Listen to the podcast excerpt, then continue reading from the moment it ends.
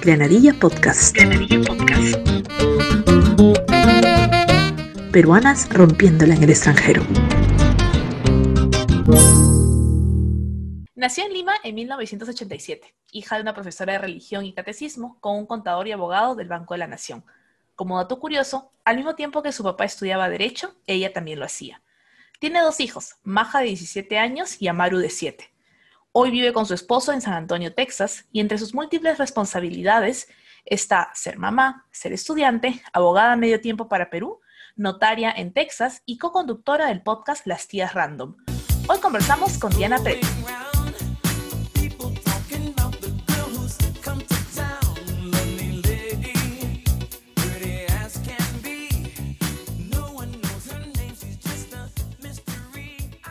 Hola Diana, ¿cómo estás?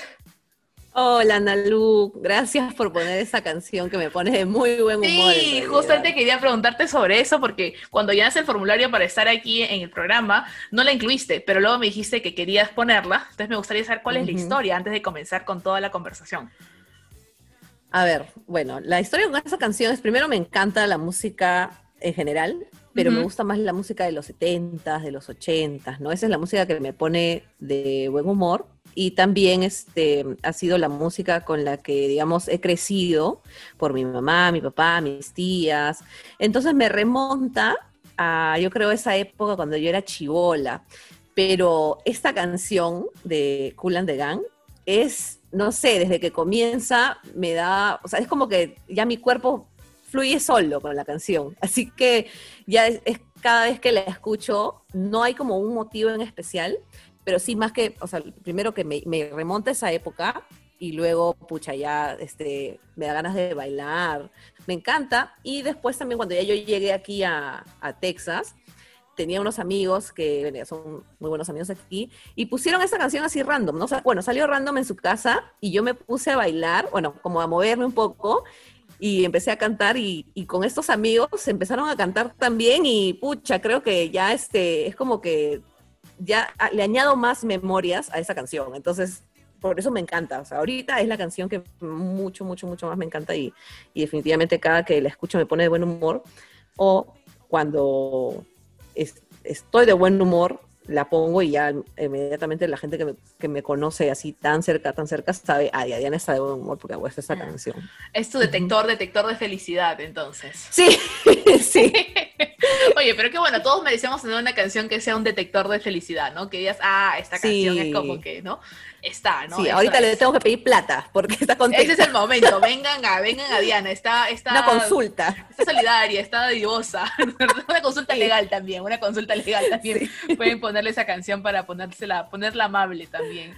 Qué interesante, bueno, qué chévere que tengas una canción que, que te identifique tu momento feliz, ¿no es cierto? Te identifique el momento feliz. Y hablando de felicidad, que está relacionado con amor, que es algo que todos nos hace muy felices también, quisiera comenzar preguntándote cómo es que conociste a tu esposo, porque esa es la razón por la que estás ahora en Texas. Entonces, empecemos con un poco de amor este episodio. Ok. A ver, yo juego rugby eh, desde el 2011, sí, el 2011 más o menos, y él también juega el mismo deporte, pero él jugaba, bueno, él es de, de aquí de Estados Unidos. Y en uno de su, su, trabajo lo llevaba a viajar mucho y en una de esas lo llevó a Perú. Eh, y él entró a jugar al club donde yo jugaba, que era el Markham, eh, All, Markhamians, perdón. Y, pero yo ahí en ese tiempo todavía no jugaba ahí. Yo jugaba, eh, eso fue en el 2006 creo. Entonces, luego este, yo entro para el 2011 a la de Lima y luego, como la de Lima quedaba súper lejos, me voy al Markham, porque el Markham me entrenaba mucho más cerca y ya tenía este, un amigo ahí. Entonces, para esto este amigo ya tiene muchos años más jugando rugby y él ya lo conocía a mi esposo y por ahí nos hicimos, nos conocimos. Ahí nos conocimos, ahí ya mucho gusto, que no sé qué, pero ya cuando mi esposo regresó en el año 2000, cuando nos conocimos fue en el año 2015, él era el entrenador del Markham entonces este, no, no era, eh, digamos, este, un jugador. Y todo era el respeto, pues, de eh, jugador, entrenador, nada más. Pero luego ya este, nos fuimos conociendo un poco más, él regresó a, Estados Unidos, acabó su trabajo en Perú, regresó y seguimos conversando, seguimos conversando y bueno, de ahí este, obviamente ya nos habíamos dado cuenta que había, había habido un clic, ¿no? En Lima. Sí, y ya este, y bueno, de ahí fue donde ya digamos, se fue consolidando más porque comenzamos obviamente hablando de rugby, luego Perú, política, que son muchas cosas que tenemos en común, y de ahí ya pues este, simplemente había que chapar, pues, ¿no? Para cerrar el contrato. Voy a censurar ese episodio, esa parte del episodio. Me enamoró. me enamoró. Se enamoró. En conclusión, te enamoró. Y por eso decidiste entonces mudarte con él a Texas, entiendo yo. Ah, o sea, nos casamos en el año 2017. Yo venía aquí para hacer este, bueno, em, por el trabajo que él tenía y yo también tenía, eh, hicimos algunas conexiones este, profesionales, vamos a decirlo así. Entonces yo tuve la oportunidad de venir aquí a hacer un par de cursos chiquititos con la visa que yo tenía, que era de turista. Y bueno, este, digamos, como te digo, ahí nos terminamos de, ya de enamorar. Obviamente ya, pues ya, ya, ya estábamos, ya estábamos enamorados. Me gustó, nunca había pensado venir a Estados Unidos, la verdad. No, era, no tenía ni visa en ese tiempo. Y bueno, coincidimos en que él, este, o sea, no sé, o sea, todo fue como, como Tetris, perfecto. Este, así que encajó y decidí eh, obviamente dejar, porque tengo mis hijos, ¿no? Este, tenía que tomar una decisión bien difícil, ¿no? Que era o venir con ellos o no venir con ellos, eh, pero bueno, eh, se dio la oportunidad después de todas las conversaciones que yo pude tener con el papá de mis hijos, se dio la oportunidad de que yo venga con mi hija y mi hijito se quede con su papá. Entonces ya, pues ahí, este, ahí fue donde dije, ok, me voy para allá. Eh, de todas maneras, era, era un cambio, ¿no? Un cambio que obviamente si uno trabaja duro y se esfuerza, puede ser para mejor, porque emigrar no es para todos, pues, ¿no?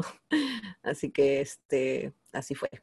No, y es muy cierto lo que dices, emigrar es una decisión muy difícil, muy importante, y es justamente la razón de este podcast de las peruanas que tomamos la decisión de emigrar por diferentes motivos, o sea, por amor, por estudios, por trabajo, por explorar, ¿no es cierto? Y terminamos quedándonos, ¿no? Uno no, planeaba de pronto quedarse y ahí la venga uno haciendo sus trámites de residencia.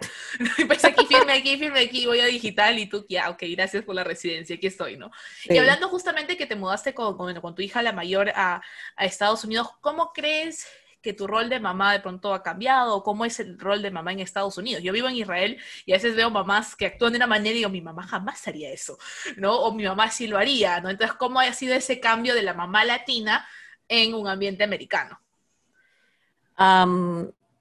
te puedo decir que no ha cambiado mucho, gracias a Dios, mi, mi hija es una buena niña. Entonces, este, bueno, ahorita como todo adolescente, así medio flojón, ¿no? Ay, no.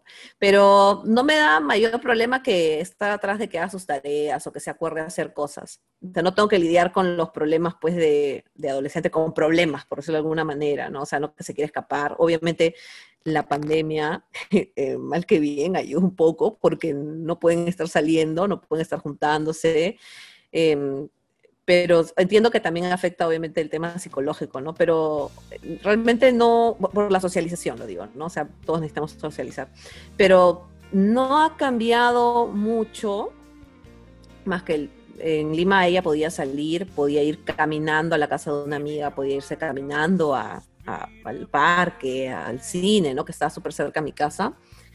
Pero acá no hay eso, pues entonces, este, más que nada mi hija se ha dedicado a, a lo que le gusta a ella, que es dibujar, y, al colegio. Y ya y yo tengo que estar atrás, atrás de ella con el tema de las labores de la casa, pero, o sea, no, no me causa gran problema. De repente hasta yo misma a veces me hago, ¡ah! ¿no? Pero realmente, este, debo reconocer que mi hija es una buena hija, entonces no, no considero que haya cambiado mucho hasta el momento. Pero qué, qué bacán que no haya habido de pronto, como tú dices, no por la pandemia, todo un choque cultural tan fuerte en torno a la maternidad, ¿no? Pero hablando justamente de esos choques culturales, ¿qué es lo que de pronto extrañas más de Perú? Porque hay cosas que uno extraña y hay cosas que uno dice, ay, por fin ya no estoy en esa situación, ¿no? Entonces hay un entre lo que extrañas y entre lo que ya no tengo que lidiar con esos temas, pero me gustaría escuchar un poco cómo ha sido la, eh, los cambios, ¿no? De lo que hacías de pronto en Perú y ahora no puedes hacer en Estados Unidos, o de lo que no hacías en Perú y ahora sí puedes hacer allá, ¿no? Lo que extraño de Lima, porque yo vivía en Lima, es la cercanía para ir a comprar cualquier cosa. El supermercado, el parque, este, ir a la playa, poder ir caminando. Aquí tengo la playa tres horas y media manejando, entonces es lejos. Eh, ni siquiera cuando estuve viviendo en California, porque estuve ahí por unos seis meses, a pesar de que de mi balcón veía la playa, era como dos horas manejando, oh, perdón, caminando. Manejando llegaba en, 30, 40 minutos, ¿no? Entonces, creo que extraño la cercanía, aparte, por supuesto, extrañar a mi hijo y a, mi familia cercana, que es lo que más extraño. Em, el tema de la cercanía de las cosas. No extraño el tráfico, para nada, porque cuando estuve en Lima la última vez que fue hace poco, realmente me olvidé, o sea, de mi cabeza, o sea, en este año y medio, casi dos años que llevo aquí en Estados Unidos, se había borrado por completo el tráfico, los baches, o sea, todo eso de ahí es lo que, lo que no extraño. Pero sí extraño que, que haya pues en el semáforo, quiero comprar una agüita, por favor. una agüita. ¿Cierto? Claro, porque pasa siempre los vendedores entre las calles, entre los carros, y tú dices, acá hago mi mercado, ¿no? Mi galletita, mi juguito para el camino. por favor. Nada, eso no hay acá, pues. Podría decir que esas cosas. Mi chaplin, ah, hortelas, extraño. Entonces, esas cositas que podías comprar, extraño, obviamente con el COVID Mm, la dudaría mía comprar ahorita. Pero este, pero bueno, es, esa es la tranquilidad o la facilidad de tener algunas cosas a la mano. Es creo que lo que más extraño, ¿no? No necesitas carro en Lima. Claro, no. Aquí sí necesitas carro. Sí, claro, sin carro no, no, llega así. Y de pronto algo cultural, ¿has tenido algún em, un choque cultural? Algo que ya sabía, pero así se hacían las cosas y ahora no, ahora no se hacen las cosas así. Ay, pucha, pero eso es más una malcriadez mía. Eso sí es una mala es una es una mala educación mía que cuando a veces está es que es la uno tiene mucha confianza con sus amigos y de repente ahora me vas a decir no Diana no tanta este que por ejemplo yo tenía estaba en alguna reunión y agarraba mi pequeño y me metía en el guacamole o en, el, lo que sea, en la salsa, y va, me lo metía a la boca y luego lo volteaba, porque obviamente tampoco no voy a poner lo que he masticado, y agarraba otra vez, ¿no? Está limpio. Y acá era, una vez me dijeron, Diana, uh, don't double dip. Y yo, ¿qué cosa es eso? Y me dice, no vuelvas a meter tus nachos, lo que sea. Y yo, pero si estoy poniendo una parte limpia. decía, no, esa es mala educación. Y yo, ah". y esto en, Perú yo a mí Sí, es que es normal, o sea, igual el guantán, le echas un poquito del esto y lo vuelves a echar, es, no es nada del otro mundo, ¿no? Interesante, nunca había escuchado esa diferencia cultural, esa sí, es Y, y, no, y no es la, o sea, me lo dijeron una vez, pero luego yo en algunos restaurantes donde he ido, eh, o bares, por ejemplo, que te dan comidas de bar, este, acá está, y, y, y o sea, el de la mesa dice, don't double dip, o sea, como que a los que estamos en la mesa, claro que, o sea, somos cuatro o seis, por el tema del COVID no, no se puede hacer tantas reuniones grandes, ¿no? Pero siempre hay como eso de que te dicen, o sea, o le dicen al grupo, pero esa vez me dijeron a mí sola. Y yo, ¡ah! fue directo. El otro choque cultural, sí, amiga. Y el otro choque cultural fue, va a sonar feo también ya. Estaba en el carro yo con mi celular así, mirándolo en un semáforo, y luego me di cuenta que la ventana estaba abierta y me asusté feo porque en Lima tú no haces eso. Me ha pasado, me ha pasado. Tú no tienes el celular con la ventana abierta. Es un choque cultural malo, porque realmente no deberías tener miedo de estar con tu celular y tu ventana abierta. Sí, no, o sea, te entiendo. La vez pasada estaba paseando la cachorra y yo voy con mi carterita porque pongo la bolsita para recoger su vaina, sus galletitas, todo. Y estaba el celular en la cartera y la cartera estaba abierta. Y se me acercaron como 8 chivolos entre 12 y 15 años a ver a la cachorra, ¿no? Que ¡ay, qué bonita! Y que juegan y todo. Y yo, sí, ay, qué lindo, jueguen con ella cuando en eso mi mente mi cartera está abierta y los chivolos se fueron, yo, ¡ah! Y a revisar mi cartera literal a contar que, todas sus galletitas estén, ¿no? Y que esté el celular, que es la billetera, las llaves de la casa, y yo, qué fea costumbre. Y claro, después le conté a mi esposo y mi esposo, este, eso no va a pasar acá. O sea, puede pasar en una zona turística que pasa en todo el mundo, que te hacen el pickpocket y ya, eso es normal, ¿no? Pero no en la ciudad, ¿no? Cuando estás en tu bar, yendo a la tienda. Y yo, pues lo pues. siento, digo, es la costumbre, ¿no? La costumbre de que... Ni Miraflores, yo, yo ni en Miraflores yo podía caminar en el arco hablando por teléfono normal, ya, o sea, sin problema, el arco mar igual. Pero aún así, estabas con atenta. cuidado. Claro, estabas ahí en la Exacto. defensiva. Sí, de hecho, o sea, son, Exacto, sí. es, o sea, es una mala, mal choque cultural, pero es una realidad también. O sea, pasamos de vivir siempre alertas de todo a de pronto estar más relajadas un poquito, ¿no? Como que ya no tienen que estar tan, tan a la alerta. Pero bueno, Sí. son las cosas que nos tocan vivir cuando, cuando emigramos. Y bueno, cambiemos un poco de tema y cuéntame un poquito que en algún momento lo compartiste en un grupo en que estamos en común la dos, que ahora tienes tu permiso para ser notaria. ¿Cómo funciona ese proceso? ¿Cuán Sí. fácil o difícil fue? Bueno, no es fácil, pero tampoco es difícil. Lo que, lo que yo hice fue postular a través de, porque los notarios son por estado también, o sea, no, no es este, no sirve para todo Estados Unidos. Entonces, una compañera de la universidad con la que estudio introducción a leyes, este, es un programa de introducción a leyes para luego pasar a, a escuela de leyes, ¿no? Ella me dijo, oye, este, en una conversación, la, la, la, este, y ella dijo, yo trabajo de esto y soy notaria para tener este, mm, eh, un ingreso extra. Y yo le dije, ¿cómo es eso, no? Porque a mí, o sea, notario en Lima es, o en Perú es completamente distinto a lo que es aquí entonces. Y me dice, puedes hacer legalización de documentos privados, eh, este, de empresas, todo lo que es privado lo puedes hacer tú, como si fueras un notario público en Lima, solo que en Lima, pues el notario público elevas a registros públicos, es un poquito más formal, ¿no? Más, más grande. Este, y, y es, tienes que inscribirte, pero tienes que pasar el, eh, hay un background check que te hacen. Y yo, ah, bueno, este, pucha, pero yo tampoco no es que tenga el gran background porque tampoco no, es, no he llegado hace mucho. Y me dijo, bueno, inténtalo, ¿no? Y yo dije, ya, ¿por qué no? Entonces entré a la página que me mandó, que es este, una página, digamos, del estado, pero del estado de Texas, no, no de, Estados Unidos, ¿no? Y puse, tuve que poner mis datos, mi seguro social, y te hacen leer un PDF gigante donde tú tienes que saber pues todos los requisitos, que comprendes muy bien, toda la información, los deberes del notario, etcétera. Y tienes que poner tu número de seguro social y todo tal cual como aparece en, en, tu, en tu identificación para que ellos te hagan el background check. Entonces yo postulé, tenías que pagar también, y resulta que como yo, bueno, mi esposo al haber sido militar y la, y el, digamos, decir, el trabajo que él tenía le da un nivel de seguridad o algo así, le dicen clearance, le dicen aquí en, en Estados Unidos, un nivel alto. Entonces, yo, cuando yo también tuve que sacar la visa y sacar mi, o sea, bueno, la visa de residente, ¿no? No la visa turista, la visa residente y, todos estos papeles que vas sacando, también me, me, hacen un background check a mí, porque si no, no, me, no, no te aceptan, pues, ¿no? Pero el mío, digamos que por mi esposo, yo también tengo acceso a algunos beneficios eh, del gobierno, incluidos un, un, nivel de clearance un poquito más de por confianza, ¿no? Por el trabajo que tenía mi marido. Y entonces yo postulé y dije, bueno, ¿esto cuánto irá a demorar, no? O sea, irá a demorar, pues, mi amiga me dijo que era como tres meses por ahí, no lo que demoran. En dos semanas me habían aprobado. Entonces yo me quedé, ¿qué tan rápido? Y cuando le comenté a mi amiga me dijo, ¿qué? o sea, ahí me dijo, yo me he demorado tres meses, me dice, porque ella me dijo que se demoraba un tiempo. Me dice, debe ser por, por, el tema del trabajo que ha tenido tu esposo, pero bacán porque te conviene. Ya, entonces me dijeron que todo estaba aprobado, tenía que hacer un checklist de, de toda esa lectura que te digo, que había tenido que leer, que, o sea, que al final tú puedes simplemente hacer scroll, scroll, scroll y aceptar y ya, pero yo sí lo había leído.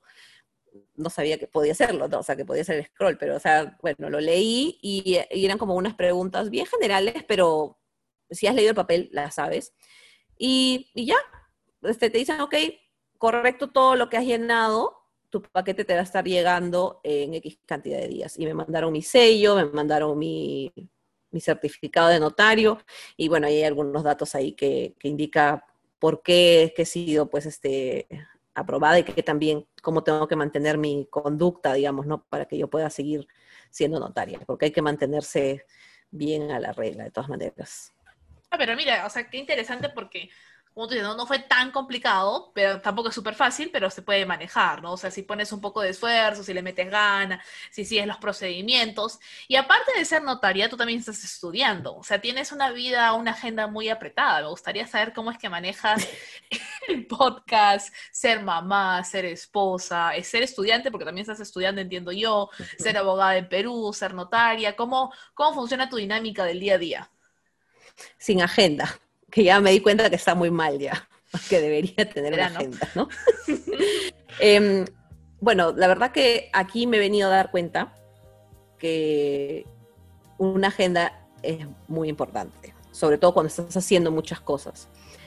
Entonces, este, trato de manejar mi vida es prácticamente comienza a las 5, de la mañana eh, a preparar desayuno, a tener la lonchera lista para mi esposo, que se vaya a trabajar, luego em, ya hacer algunas cosas de la casa eh, antes de que mi hija comience. Bueno, ahora mi hija ya está yendo físicamente al colegio, pero hasta la semana pasada ella estaba yendo de manera virtual. Entonces no puedes hacer mucha bulla cuando ella está en clase, así que todo lo tenía que hacer entre ese ese gap de tiempo para en lo que ella ya se metía a la computadora, ¿no? Luego, eh, mis clases o todo, todo mi, mi, temporada de estudio, porque por el COVID ya no es que sea todo online, sino hay, hay cosas que también te dejan a, que tú misma lo hagas. Eh, entonces son de jueves a sábado y los sábados sí es clase todo el día, de todas maneras, todo, prácticamente todos los cursos te los reparto todo el día. Y el jueves y viernes ya este, es este, solo learning, pero tienes a los profesores que están conectados para que tú les hagas preguntas y ellos están ahí de todas maneras. Entonces, un poco de, he tenido que ver del, del, jueves al sábado, es estudio, el podcast, obviamente he tenido que dejarlo no completamente de lado, pero sí ya mi prioridad es estudiar en mi casa el podcast tratamos con Katy de, poder tener este un tiempo justo para las dos, porque como somos las dos que tenemos que coincidir, entonces también es un poquito más difícil. Eh, hace esos últimos dos meses hemos tenido colaboraciones, yo estando en Perú también, con, ahí todavía ha sido con mayor razón, he tenido que, digamos, organizarme más. Pero bueno, es, no es tan fácil, pero pucha, la organización y escribir todo a mano, esa es la clave porque te acuerdas. Si lo escribo a mano, mi cabeza se va a acordar. Si lo escribo en el celular, para mí no funciona. Así le pongo alarma. Digo, ¡ah! Tenía que hacer esto. Así. Y ya estoy en otra, completamente. Interesante, ese, el, dato está bueno, para los que nos escuchan, el dato está muy bueno porque claro, apuntar las cosas y organizarte eh, es importante para no perder de vista el, el, rumbo donde estás yendo, ¿no? Los objetivos que tengas y también adaptarte a la nueva cultura, a la nueva sociedad donde estás. Y bueno, toda esta preparación que estás teniendo como abogada, como, como estudiante, como notaria, el podcast y diferentes actividades que tienes, entiendo yo que te están preparando porque tú tienes otros objetivos para mañana más tarde de pronto volver al Perú. ¿No? Entonces, ¿qué es lo que, cuáles son tus oscuros planes este, al volver al Perú? bueno, desde que era muy niña, y lo recuerdo desde que tengo ocho años, siempre he querido ser presidenta del Perú.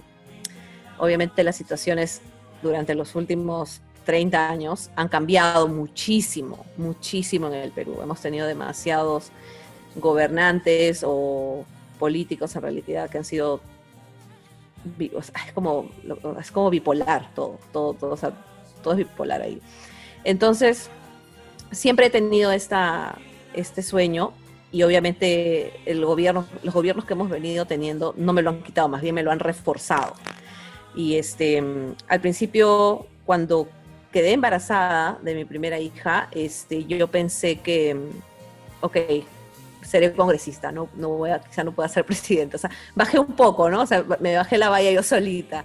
Y luego, este, pucha, no sé, este, ya vas aprendiendo, en a la universidad, estudié Derecho y Ciencias Políticas en Lima. Y entonces como que, o sea, te vuelve a, o sea, vuelves a, a tener esa no sé, como esa chispa que se había apagado, quizá cuando yo pensé que quedé embarazada tan joven, quedé embarazada a los 16 años, entonces dice, pucha, todos mis sueños se truncaron, qué sé yo, pero tuve un papá que toda la vida me apoyó, entonces creo que eso hizo que no, al final, si es que yo solita pensé que me estaba poniendo este límite, que ya no seré este presidente, pero quiero ser congresista aunque sea, esto se fue cuando ingresé a la universidad, y, empecé otra vez a, a, agarrarle pues este, este cariño y pasión a la política, pues, ¿no? Interesante, entonces estamos conversando hoy con la futura presidenta, la primera presidenta del Perú. Yo te apoyo, tienes mi voto, tienes mi voto. sí, pero, quiero esperar, quiero esperar a tener un, o sea, preparar, como tú has dicho, o sea, quiero prepararme educativamente, profesionalmente también, y también quiero mantener mi récord policial y judicial limpio, ¿no? Entonces, cuando tenga una buena experiencia, madurez también mental, por supuesto, eh, a, los 45, 50 años yo creo que es el momento donde yo voy a estar realmente preparada para postular a la presidencia del Perú, ¿no? Exacto, y justo hablando de eso de la madurez, yo creo que cuando uno emigra, de pronto madura un poquito más rápido, ¿no? O sea, ciertas cosas se aceleran un poco más y me gustaría concentrarnos un poco en eso. ¿Qué ha sido lo, lo bueno y lo malo de esta de este migrar, ¿no? Que es lo negativo de pronto lo que, porque hablamos de lo de extrañar, pero lo negativo también es te alejas de, ¿no es cierto? Ya no tienes tanta cercanía con ciertas personas, con ciertas cosas. Me gustaría que me cuentes un poco tu experiencia, porque siempre hay un romanticismo respecto a uno, ah, yo, ella emigró y su vida es hermosa, es Disney, porque está a dos horas de Disneylandia, entonces todo es hermoso, y, no es así, o sea, también hay un, lado oscuro de la, del emigrar, ¿no? De lo difícil que es, y que también nos puedas contar tanto a mí y a que nos puedan estar escuchando, y eh, que tienen el anhelo, ¿no? De, ay, yo quiero emigrar, cuál es lo, positivo, pero también lo negativo para tener la figura completa, que creo que es importante antes de dar ese paso. lo positivo de emigrar es que se supone que lo haces para algo mejor. Entonces, si tú tienes en tu cabeza es para algo mejor, creo que te ayuda bastante a no ver tan feo, ¿no? el, en sí salir. O sea, cuando todavía estás en tu país y sales, pero estando en tu país dices, es para algo mejor, no lo es feo. Pero luego es cuando llegas al otro país, ahí estás pensando, pucha, extraño mis papás, mi, no sé, mi comida, mi, mi, casa. Yo extraño a mi hijo, o sea, yo lo extraño un montón. Mi hijo tiene siete años, está chiquito.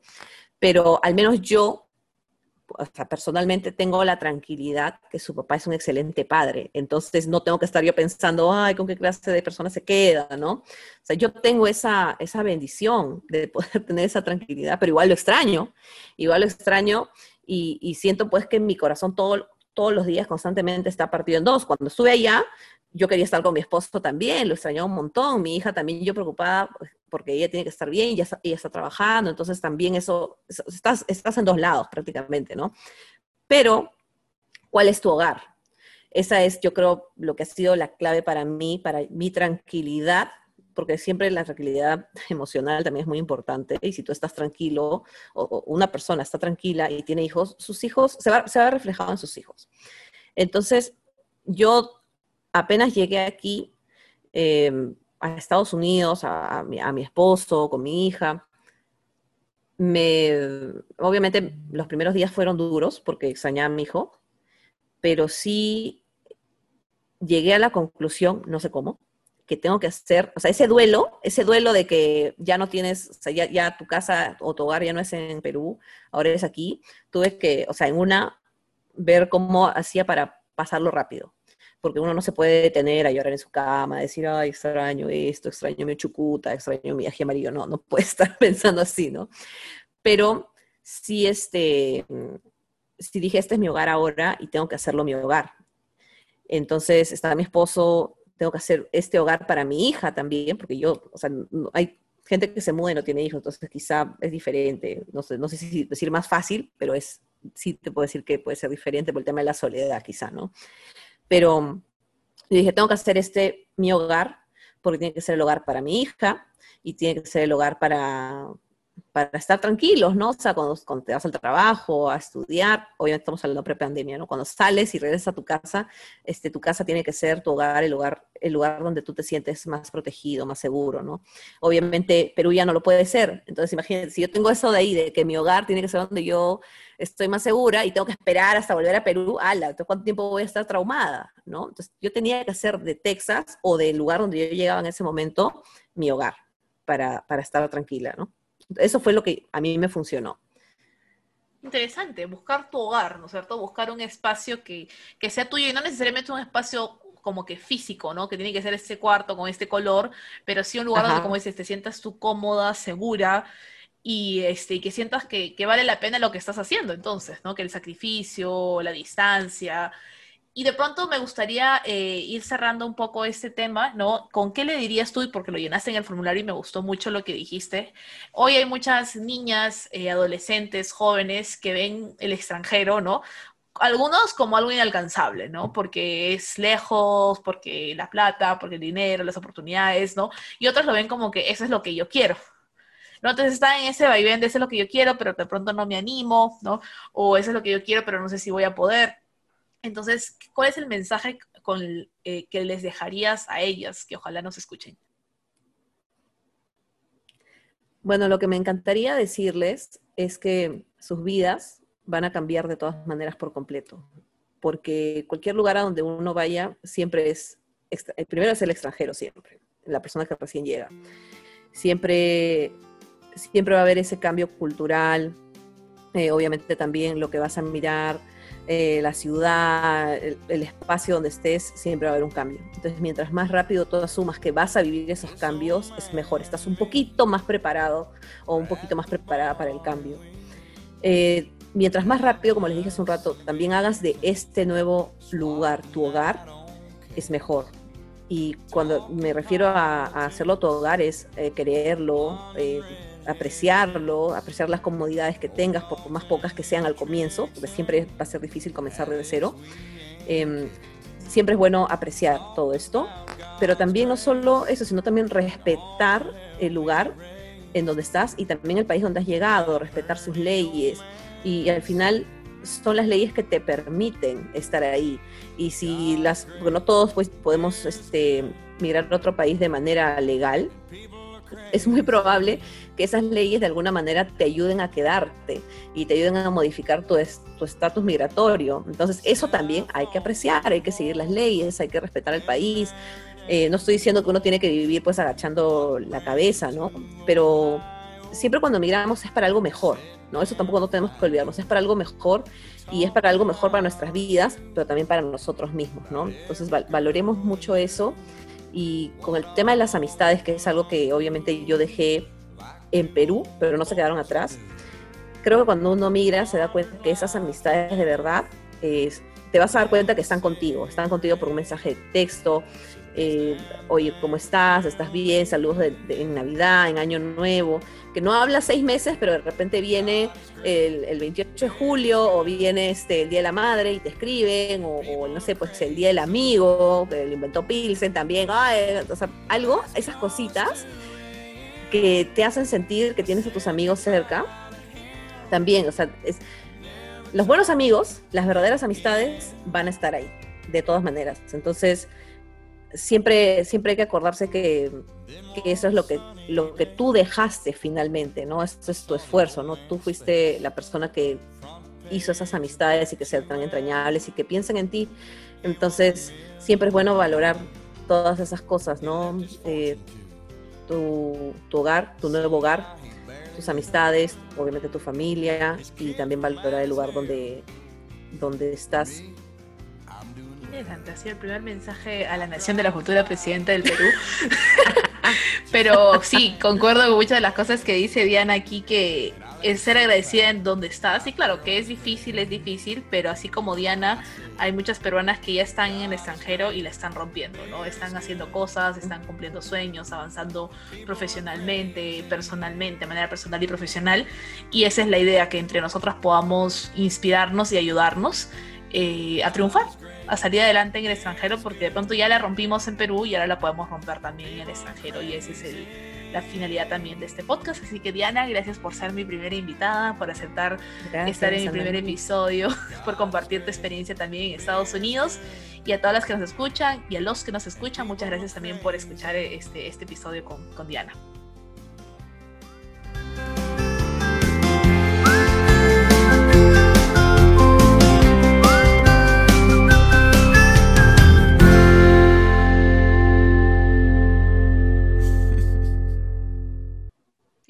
Escuchar este primer episodio. Me gustaría que le des seguir a mi canal de Spotify, ya que este es el primero de muchos otros episodios sobre peruanas que la están rompiendo en el extranjero. Y lo segundo, que busques a las tías random en Facebook y las sigas también. Diane y Katy tienen un espacio excelente donde hablan de todo y te hacen sentir en casa como buenas mamás. Gracias por escuchar mi primer episodio. Hasta la próxima. Granadilla Podcast. Podcast. Peruanas rompiéndola en el extranjero.